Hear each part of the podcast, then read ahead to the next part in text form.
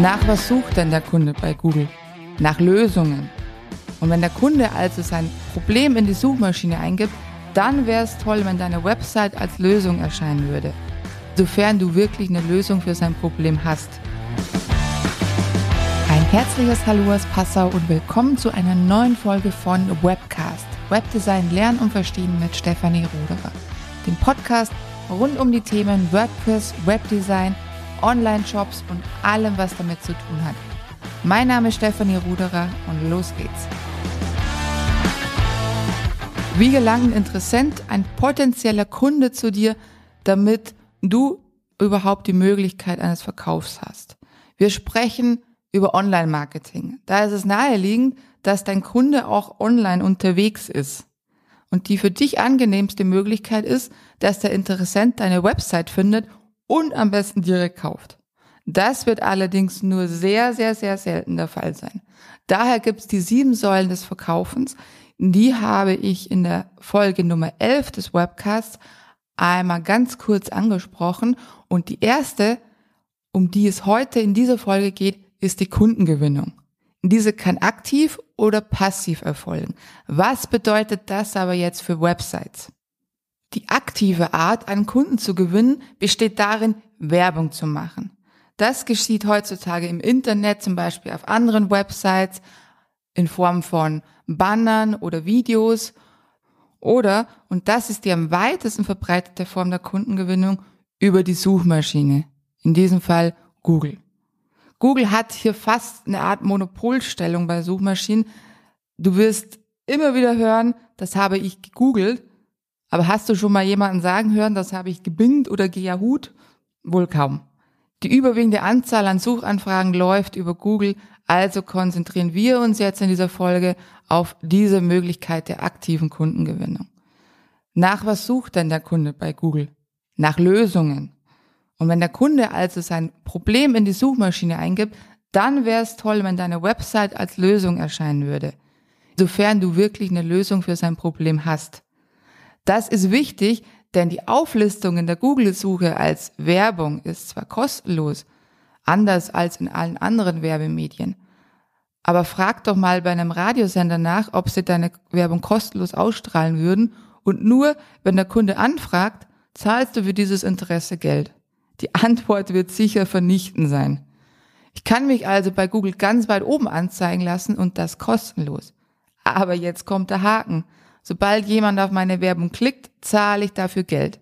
Das passiert unabhängig davon, ob er dann Kunde bei dir wird oder ob er nur mal schaut, was es bei dir überhaupt auf der Website gibt. Also sollte deine Lösung zu dem Keyword passen und auch wirklich eine Lösung darstellen. Mal ein Beispiel. Du hast einen Online-Shop für Dichtungen von Türen und Fenstern. Ein Keyword, das du bedienen kannst, ist zugige Fenster oder Zugluft Heizkosten sparen und so weiter. Was du nicht bewerben solltest, sind Fenster. Denn wer Fenster googelt, sucht keine Dichtung, sondern das ganze Fenster und das bietest du vielleicht gar nicht an. Also gibst du Geld aus, verärgerst den Kunden und hast keinen potenziellen Kunden gewonnen. Die zweite Möglichkeit, Kunden zu gewinnen, ist die passive Art und Weise. Hier sprechen wir bei Online-Marketing von organischem Traffic. Es ist der Traum eines jeden Website-Betreibers, dass viele Menschen den Shop, die Dienstleistung oder die Website finden, ohne dass er aktiv dafür Geld ausgeben muss. Und am besten sind es auch noch die richtigen Menschen, die dann auch danach kaufen. Doch leider ist das nur die halbe Wahrheit. Um in den organischen Suchergebnissen von Google weit vorne gefunden zu werden, muss deine Seite thematisch relevant und aktuell zum Thema sein. Also eine Website, die vor vier Jahren erstellt worden ist und niemals aktualisiert wurde, entspricht diesem Anspruch sicherlich nicht. Google legt Wert darauf, dass an der Seite auch etwas passiert. Du solltest also regelmäßig mindestens einmal im Monat neue Inhalte hinzufügen. Und diese Inhalte sollten relevant zum Thema deiner Website sein. Was kann das sein? In unserem Beispiel von dem Online-Shop über Dichtungen von Türen und Fenstern wäre das ein Artikel über die Wärmedämmung zum Beispiel. Oder wie pflege ich eine Fensterdichtung? Wie erhalte ich den Gummi flexibel? Gibt es eine Möglichkeit, einen porösen Gummi auszuwechseln. Und wie mache ich das überhaupt? Das wären alles Themen, die relevant zum Thema sind. Jetzt hatte ich gesagt, Suchmaschinenwerbung als die aktive Kundengewinnung kostet Geld. Nun sind wir bei dem Punkt, dass auch die passive Kundengewinnung Geld kosten wird.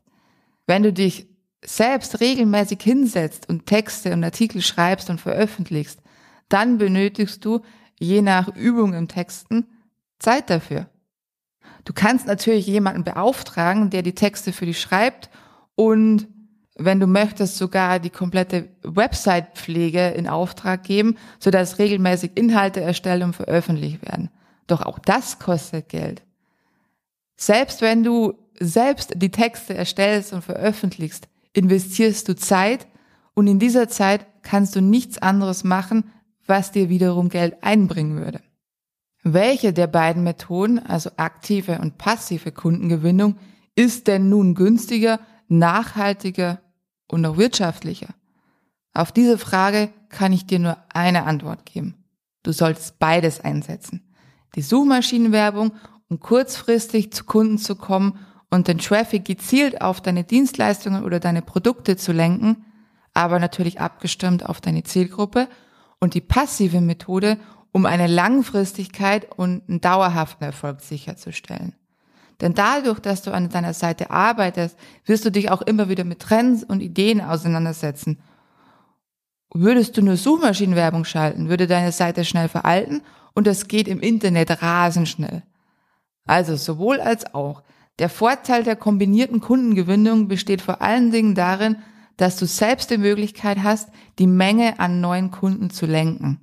Hast du viele Anfragen und viel zu tun, kannst du mit ein paar Klicks die aktive Kundengewinnung zurückfahren oder ganz deaktivieren. Zum Beispiel bei Lieferengpässen oder während der Betriebsferien. Sobald da neue Ware da ist, alle Kollegen aus dem Urlaub zurück sind, fährst die Werbung wieder hoch und innerhalb weniger Stunden hast du wieder die Menge an Traffic auf der Seite, die sicherstellt, dass der Verkaufsprozess beginnen kann.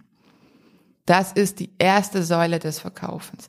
Der Kunde muss dich finden, ob bezahlt oder organisch. Zuerst muss er auf deine Website kommen. Beim aktiven Ansprechen gibt's natürlich noch eine weitere Möglichkeit. Du kannst potenzielle Kunden auch über andere Wege ansprechen. Zum Beispiel durch Flyer, Autowerbung, Radio- und Fernsehwerbung und so weiter. Es besteht auch die Möglichkeit über E-Mail-Kampagnen, zum Beispiel durch Gewinnspiele oder aktiv am Telefon Menschen auf die Website zu holen. Das sind aber alles Möglichkeiten, die im Online-Marketing-Mix zwar vorhanden sind, wie auch Social Media, wie Facebook, Twitter, Instagram und mittlerweile auch TikTok. Aber ohne aktive Werbung werden nicht die großen Besucherströme ausgelöst werden, die du gerne hättest. Und der Fairness halber möchte ich noch erwähnen, du kannst natürlich einen Volltreffer in den sozialen Netzwerken landen und mit einem viral gehenden Video innerhalb weniger Stunden ausverkauft sein, doch das ist eher selten der Fall. Es ist so wenig wie ein Sänger, der einmal einen Nummer 1 Hit hat. Das Komfort ist aber in der Anzahl eher überschaubar. Dennoch solltest du Social Media nicht außer Acht lassen, denn es gibt immer mehrere Berührungspunkte, die dazu führen, Vertrauen aufzubauen und den Interessenten zum Kauf zu bewegen. Und das ist durch Social Media wirklich sehr gut machbar.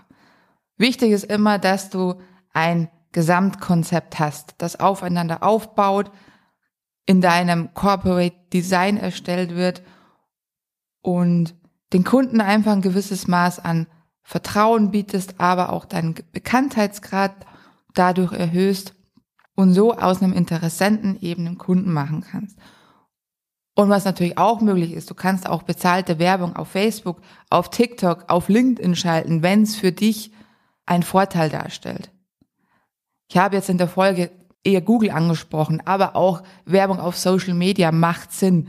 Wichtig ist einfach nur, und das ist sowohl bei der aktiven als auch bei der passiven Kundengewinnung wichtig, dass du deine Zielgruppe kennst. Du musst für dich selber klarstellen, wer denn deine Kunden sein sollen.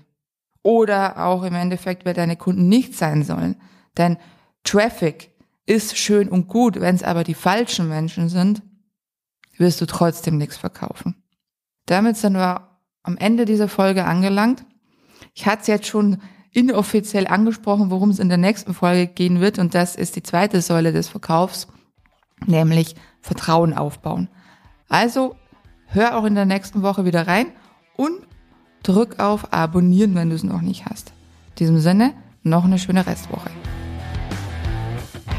Wenn dir diese Episode von Webcast gefallen hat, dann lass gerne ein Abo da und bewerte diesen Podcast am besten natürlich mit 5 Sternen. Teile ihn auch gerne mit Menschen in deinem Umfeld, die davon profitieren könnten. Natürlich freue ich mich auch auf eine persönliche Nachricht von dir unter der Webcast-Folge auf Social Media oder per E-Mail direkt an kontakt@stephanie-ruderer.de. Mehr Informationen findest du natürlich auch auf meiner Website unter www.stephanie-ruderer.de. Ich freue mich von dir zu hören oder zu lesen. Bis zum nächsten Mal.